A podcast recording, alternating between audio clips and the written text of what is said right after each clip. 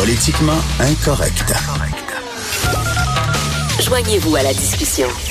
Appelez ou textez 187 Cube Radio. 1877 827 2346.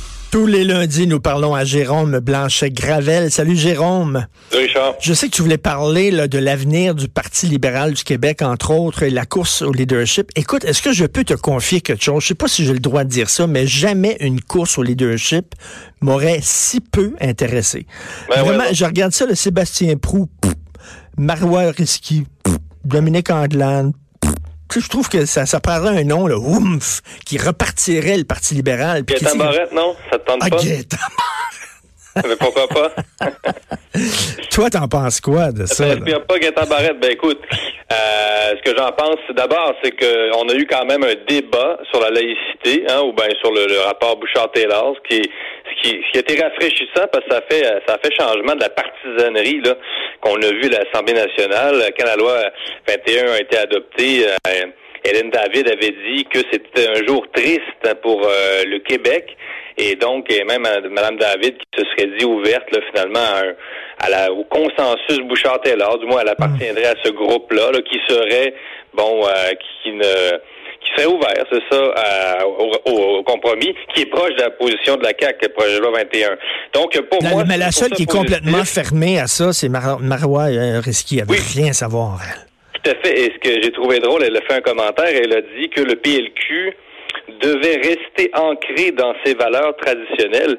Et j'aurais envie de, de rappeler à Madame Risky que les valeurs traditionnelles du Parti libéral à l'origine, c'était quand même le combat contre la religion, euh, contre le clergé catholique, pas contre euh, les dérives de, de l'islam, là. Mais, mais mais ça me fait toujours un peu un peu sourire d'entendre des libéraux euh, dire ça, ce genre de truc-là, parce que le Parti libéral, c'est ça, était contre le clergé, contre la religion, et donc c'est un peu le monde à l'envers aujourd'hui avec la CAQ, qui on dit que la CAQ euh, représentait une forme d'union nationale 2.0, mais c'est la CAQ qui apporte la laïcité et non les libéraux. Donc tu vois un peu l'ironie là. Mais là, en tout cas, les libéraux, il faut qu'ils reconnectent avec leur base francophone parce que les francophones les ont totalement abandonnés.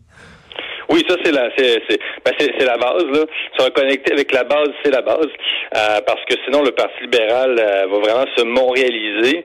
Et là, il y, a, eu un débat aussi euh, au Conseil général. On a dit est-ce que euh, le, PLQ peut s'en tenir à Montréal? Et évidemment que non. Il y a des militants qui ont dit que oui, oui, mais c'est parce que bon, faut pas oublier que Montréal a sauvé quand même la, peau du PLQ aux dernières élections. C'est vrai, mais est-ce qu'un grand parti comme le Parti libéral du, Québec, qui est le plus vieux parti euh, à peu près au Québec, peut se permettre de rester seulement ancré dans Montréal et de faire fi, d'ignorer le reste du Québec. Je pense que ce serait une stratégie un peu d'ig- d'ignorer, d'ignorer la majorité francophone, ça serait complètement, ça devient un, pa- un parti ghettoisé. Euh, clientéliste. ben, ça écoute- deviendrait un, un parti essentiellement clientéliste, fermé sur sa son élect- l'électorat euh, anglophone, sur euh, le vote euh, allophone aussi. Donc, euh, non, non, je pense que c'est c'est une question d'image, c'est une question même de dignité, Richard. Là. Le, le- Ouais. Il faut pas sombrer dans le clientélisme religieux et euh, identitaire euh, parce que là, on va, on va, on va, on va faire ce, que, ce qui s'est produit en Angleterre et euh, ça serait euh, vraiment catastrophique là, pour Mais- le mais Québec. Là. Pour Gaëtan Barrette, se le dit, d'un simple point de vue médiatique, ça serait divertissant en maudit s'il se présentait. Euh, dire- Mais je sais pas toi exactement ce que tu penses de M. Barrett. Moi, euh, je vais surprendre, mais je le déteste pas. C'est-à-dire que je trouve que j'ai déjà eu l'occasion de le croiser une fois, m'être entretenu avec lui. Euh, comme journaliste et je trouvais que le, gars là euh, avait, de la considération euh, pour euh, les journalistes. Je sais pas ce que les autres journalistes pourraient euh, pourraient en dire. Moi, c'est mon expérience personnelle et je trouvais que le gars était un, était un amoureux du débat et ce n'est pas un idéologue euh, comme on pourrait ou un moraliste comme on a comme Philippe Couillard par exemple qui a, qui a passé son temps à faire la morale aux Québécois. Euh, Guetta Barrett évidemment c'est un style là. euh, Ben, moi, moi, ce que j'aime, c'est son côté bulldozer, puis il n'a pas peur de se faire des ennemis, puis il n'est pas toujours en train Non, de s'excuser. Mais cela dit, les gens, par exemple, du milieu de la santé, là, ils, disent, ils, ils disent qu'il y a tout centralisé, qu'il veut rien Ouais. savoir des gens sur le terrain, qu'il n'écoute pas les gens qui sont sur le terrain, que c'est un centralisateur. Et là, écoute, on, on, on tend même à le rendre responsable de la tragédie de Grenby en disant Ben tout ce oui. qui se passe avec la DPJ, c'est de la faute à Gaëtan Barrette. Je trouve qu'il y a le dos large un peu, Gaëtan Barrette. Là. Il y a le dos large. Puis la- le, le système de la santé, la réforme de la santé, bon, ça c'est un autre dossier. Les médecins aussi, Richard, c'est un lobby. les, effectivement, les médecins ont, jamais voulu céder le, du bout de terrain là, à, à, M. Barrette. Puis bon, euh, se mettre à dos les médecins au Québec aussi, c'est compliqué. Là. On sait à quel point c'est un lobby qui est puissant. Puis il y, aura au moins le mérite, M. Barrette, je pense, de, de, de, pas les rappeler à l'ordre, mais enfin de leur tenir tête.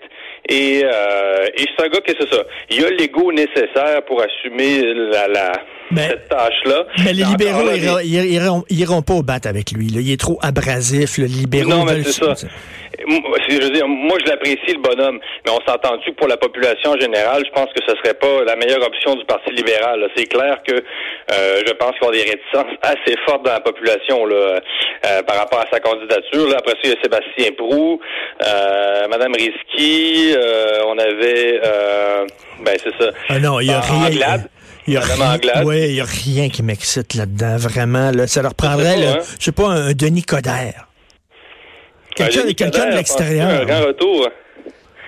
Là, il fait, il fait pas mal, euh, il fait du, euh, fait de l'entraînement. Peut-être qu'il va faire comme Sarkozy, euh, puis après une coupe de séances d'entraînement, il va revenir. Ben, Denis Dicodal, c'est sûr qu'il veut revenir en politique. C'est certain. Là, il se présenterait mal à Montréal. Il y aurait bien des chances de gagner. Peut-être qu'il veut tenter sa chance au provincial. On verra. Écoute, Justin Trudeau, ça n'arrête pas de mal aller. Euh, c'est vraiment, il descend, il est en chute libre, et, là, ça ne fonctionne pas. Puis en plus, il accumule les gaffes. On dirait qu'il est mal ben dans sa peau ces temps-ci. Il a perdu son mojo. Euh, on sent la nervosité. On sent la nervosité. Puis tu sais, euh, plus les choses vont mal, plus les choses vont mal. Donc là, il, il, a, confondu à deux reprises lors d'un discours important. Il a confondu la Chine puis le Japon, deux ennemis ancestraux. Ben oui. C'est passé sous le radar complètement, euh, en fait, de, la presse québécoise. Au Canada anglais, on en a parlé un petit peu. Moi, quand j'ai vu ça, je me j'ai souri, mais en même temps, j'étais un peu découragé parce qu'on sait que Justin Trudeau, euh, comme tu le rappelles, sur le plan diplomatique, c'est une catastrophe. Il a réussi à se mettre la Chine à dos et euh, là, avec ça, il, va, empirer son cas peut-être. Euh, L'Arabie Saoudite, bon, on veut pas avoir de relations avec avec ce pays-là. La Russie, ça va mal. Ça va mal avec les États-Unis. donc, ça va mal avec l'Inde aussi, beaucoup à cause du lobby qui pousse au Canada. Ça, c'est un autre dossier, c'est une parenthèse. Mais disons que sur le plan diplomatique, plusieurs analystes l'ont remarqué, même des gens du milieu diplomatique c'est une catastrophe. Et là, la bourde par excellence, effectivement, la semaine dernière, Trudeau reçoit Shinzo Abe, premier ministre du Japon, et confond deux fois devant lui la Chine et le Japon. Euh, Mais qu'est-ce qu'il a dit? Il a dit? Il a dit vraiment China au lieu de Japan? Deux fois. Oui, deux fois. et, et, là, euh, je, là, Shinzo Abe est à côté. Euh, manifestement mal à l'aise, mais tu sais, il faut rappeler à nos auditeurs, Richard, pour ceux qui s'en souviennent pas, à quel point euh, les Chinois détestent les Japonais, pour le dire comme ça, et que les Japonais surtout détestent les Chinois.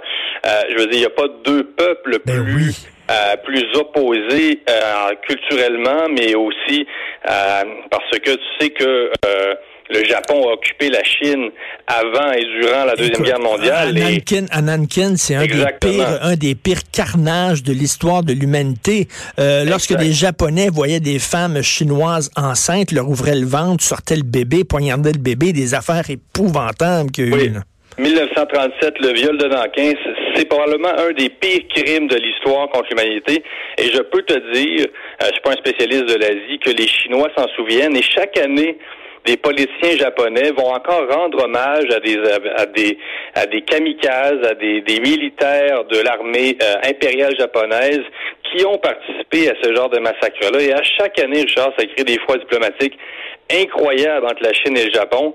Donc, euh, et, je te dis... Est-ce que, le Japon a déjà fait des excuses euh, à ta connaissance pour ce crime-là?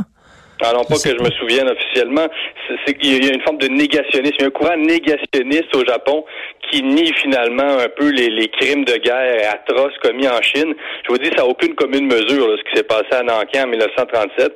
Et, et de confondre le Japon et la Chine, que ce soit devant des Chinois ou des Japonais, je vous dis, c'est une bourde monumentale.